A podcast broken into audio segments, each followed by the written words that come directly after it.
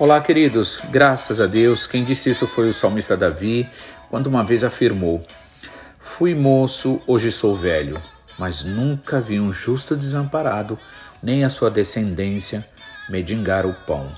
Então veja que realmente quando nós colocamos a nossa confiança no Senhor, quando nós verdadeiramente cremos que este mesmo Deus que nos sustenta, sustenta essa terra, o planeta Terra, guardando, livrando de tantos males, né? Esse planeta que habita em meio ao nada, por assim dizer, né? E fora disso, o Senhor nos dá a natureza com a sua exuberância, com né, coisa linda, maravilhosa, como também o salmista Davi diz que a terra está cheia da glória do Senhor. Né? No Salmo 8 ele diz assim: Quando eu contemplo os céus, obra das tuas mãos, as estrelas, né? Então eu me pergunto e eu e me vem esse sentimento, né? Senhor, Senhor nosso, quão grandioso é o teu nome em toda a terra. Exatamente por isso que você precisa se encher mais de Deus. Você precisa realmente buscar mais Ele. Independente de como você se analisa, de como você se vê, pecador, ingrato, desobediente, não importa. A Bíblia faz um convite para nós em Hebreus, acredito capítulo 10, em Hebreu, não lembro exatamente agora, né? ele diz para nós olharmos para Jesus, autor e consumador da fé. Ou seja, em outras palavras, como disse o, o apóstolo Paulo, aquele que, ah, referindo-se a Deus, aquele que nem ao seu próprio filho poupou, antes o entregou por todos nós, como não nos dará com ele todas as coisas? Ou seja, por isso que eu preciso, por isso que você precisa se firmar cada dia mais no Senhor, buscar ao Senhor, ele é a fonte da vida. De nada vai adiantar você ficar correndo para cá, correndo para lá, vai viver a vida inteira, quando morrer acaba não levando absolutamente nada. E antes de morrer, entende uma lição que já poderia ser entendida durante vida, que o que vale mesmo não é o tanto de coisa que se acumula, não é o tanto de coisas que se pode ter, possuir, mas sim o que é que aquilo né, representa para nós se representar a graça, o amor de Deus, a misericórdia, se através de todas essas bênçãos nós formos, você for constrangido, constrangida a se voltar ao Senhor, reconhecer a, a sua pequenez, reconhecer a sua é, fraqueza, fragilidade e se voltar ao Senhor, com certeza isso é bênção maior. Agora, se for simplesmente para atender às necessidades desse mundo, as necessidades vaidosas, que com certeza com a morte tudo perde o valor, pois ninguém nunca vê nenhum, em nenhum cemitério uma, um, uma mudança, por exemplo. Né? Não, ali vai a pessoa e até a própria roupa que a pessoa usa ali será desfeita com o tempo. Nada ali vai valer mais a pena materialmente falando. Mas a palavra do Senhor tem uma promessa para aqueles que confiam no Senhor, para aqueles que esperam no Senhor. O Senhor deixa bem claro que um dia o nosso corpo será transformado em corpo de glória e teremos então um corpo igual aos dos anjos. Né? Por isso que no céu não existe mulher, não existe homem, né? ali não, temos corpo celestial. Essa necessidade aqui de corpo de homem, corpo de mulher, é necessário dentro do, daquilo que Deus projetou para o mundo atual. Né? Portanto, se você espera chegar lá e ver né, a mulher, o homem, você não verá assim. Com certeza, acredito, vai reconhecer né, aquela pessoa que Deus colocou para junto de você, para te abençoar, né? Mas não dentro desse aspecto natural. Né? Quem disse isso? Jesus Cristo disse. Né? Porque uma vez perguntaram para ele: ah, quando é, no céu, aquele, aquele que casou aqui, mas ele morreu, né? e com quem é que ele vai casar lá no céu? E aí Jesus vai e diz assim: vocês nunca leram né, que no céu né, não, que não será como aqui na terra? No céu seremos como anjos, ou seja, não haveremos necessidades, nenhuma dessas necessidades que temos aqui na terra. Tanto é que o reino de Deus não se trata de comida nem bebida, mas de alegria e paz no espírito. E é isso que Deus quer oferecer para você, Ele oferece hoje. E a Bíblia também fala, o Senhor Jesus disse: Se hoje ouvirdes a voz do Espírito Santo, não endureça o seu coração. Então, pare de buscar as coisas aqui da terra Busque ao Senhor. Se você buscar ao Senhor, as bênçãos estarão correndo atrás de você. Caso contrário, você vai ficar o tempo todo correndo atrás das coisas aqui e depois você vai ver que não valeu nada. Não espere o último dia da sua vida para entender isso daí. Antes, ouça a voz do Espírito Santo hoje que fala a você. Amém? Então, dando continuidade aqui na nossa história de Esther, então chega ali o tempo, o momento certo, tudo dentro do tempo de Deus, né, no sétimo ano, que Esther ali é feita então rainha, né, no lugar de Vasti. E aí o rei dá aquele banquete, né, aquela coisa toda. O Mardoqueu, né, sempre se assentava ali à porta e ele queria saber sobre também sobre a Esther ou Radassa.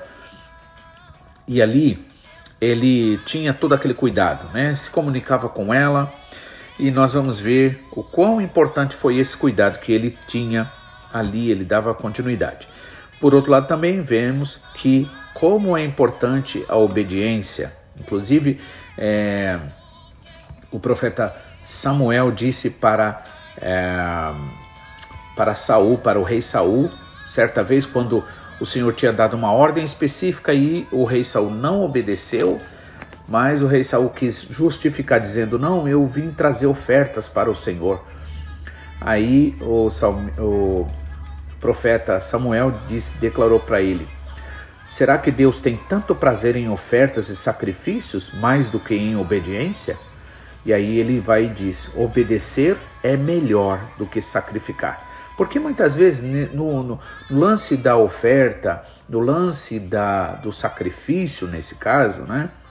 Ah, existe sempre o interesse humano, existe sempre é, aquela partezinha humana, onde muitas vezes quer ser reconhecido, onde muitas vezes quer se achar no direito de ser é, recompensado. Por isso que, para nós que seguimos a graça do Senhor Jesus Cristo, temos que confiar inteiramente, completamente, somente na graça que se manifestou no sacrifício de Jesus. Porque o único sacrifício capaz de destronar o inimigo da nossa alma, o inimigo que queria nossa condenação eterna, foi o sacrifício de Jesus Cristo. Não existe outro. Portanto, o que você quiser fazer, você deve fazer para agradar o Senhor. Sempre orando, pedindo, Senhor, o que o Senhor quer que eu faça? para te agradar, né? não simplesmente fazendo porque quer fazer ou porque acha que tem que fazer de um jeito ou de outro. Então nós vemos né, que o Senhor ali cuidava de Esther, que foi uma órfã, né? E cuidou através de Mardoqueu, né? Colocou Mardoqueu para estar sendo bênção na vida dela. E ela, por ser obediente, ela acabou numa posição maravilhosa. Digamos que ela não tivesse obedecido aos ensinamentos de Mardoqueu, aquilo que Mardoqueu tinha falado, ela não seria a pessoa que foi e de tamanha importância até para a salvação de uma nação inteira que foi o povo de Israel. E a gente vai ver isso mais para frente. O versículo 21 ainda do capítulo 2 diz assim: Naqueles dias, assentando-se Mardoqueu à porta do rei, dois eunucos do rei, dos guardas da porta, Bigtan e Teres, grandemente se indignaram e procuraram pôr as mãos sobre o rei Assuero, ou seja, procuraram matar o rei Assuero. E veio isso ao conhecimento de Mardoqueu, e ele o fez saber à rainha Esther, e Esther disse ao rei em nome de Mardoqueu. E assim foi feito uma. É, um, inquiriu-se um negócio e se descobriu que era verdade, e ambos foram enforcados numa forca.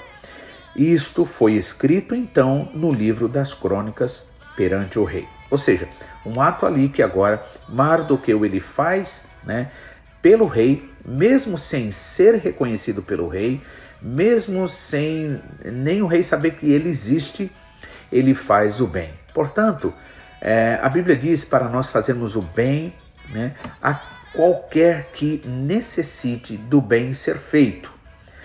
Então não devemos fazer o bem para ter é, reconhecimento de alguém, para termos recompensas. Por isso que Jesus ensinou. Seja para Deus, seja para o ser humano, tudo que a gente fizer, devemos fazer porque verdadeiramente acreditamos que é o melhor a ser feito. Né? E aí Jesus vai e ensina: quando vocês orarem, não façam como os hipócritas, os fariseus, que se colocam em pé nas esquinas e oram alto e se ali autoelogiam, dizendo o que faz ou deixa de fazer, porque, na verdade, eles não terão recompensa nenhuma de Deus, já que eles mesmos se exaltaram. A Bíblia deixa claro que aquele que se humilha diante de Deus, diante dos homens, é que será exaltado por Deus. Então Jesus disse também: quando vocês forem dar esmola, não façam como os hipócritas, os fariseus, que é, procuram fazer de forma clara, em público, para que todos fiquem admirando ele. Sendo assim, já receberam o seu a sua recompensa, que é o quê? Qual é a recompensa que eles receberam? A glória dos homens, o elogio dos homens, o reconhecimento dos homens aqui. Só que depois de você deixa de fazer um bem, as pessoas vão meter o pau em você. Então a melhor coisa é você faça para a glória de Deus, faça com liberdade, não faça com segundas intenções, porque a única verdadeira recompensa que vale a pena é receber aquela que vem de Deus. O Senhor também disse em relação até mesmo o ato do jejum, que era uma prática bastante comum entre os judeus ali, quando você for né, jejuar, não faça como os fariseus que é, ficam com o rosto todo desfigurado para que as pessoas olhem e digam: Nossa, esse aí está fazendo um sacrifício. Não, não faça isso, mas vai lá no teu quarto, né? ora ao teu pai em secreto, né? Faz ali o que você realmente for guiado pelo Espírito Santo a fazer, Faça, mas faça no espírito verdadeiro, não no espírito de manipulação. Amém? Porque Deus trabalha com a verdade. E eu gosto de lembrar uma coisa: no mundo espiritual não há como haver engano. Portanto, você e eu, nós somos chamados à verdade. Não diga aquilo que você não acredita, né? Aliás, é sempre bom a gente entender o conceito do que é mentira. Mentira, na verdade, é aquilo que a gente fala e a gente mesmo não acredita. Então, o Senhor não nos chamou para agirmos dessa forma. Por quê? Porque mentiroso é Satanás, o pai da mentira. Amém? Com Deus não. Deus não importa, não tem problema você chegar para ele confessar todas, todo seu pecado, você admitir, Senhor, eu estou sem interesse por ti, eu não estou amando o Senhor, não estou valorizando o Senhor, estou né? vivendo uma vida religiosa, mas eu sei que eu estou errado, Senhor. Eu não tenho forças de mim mesmo, mas eu te peço, Pai, em nome de Jesus, e assim você vai ver Deus trabalhar em você e realmente fazer uma transformação que será feita, que será mostrado por, pelo próprio Deus em público.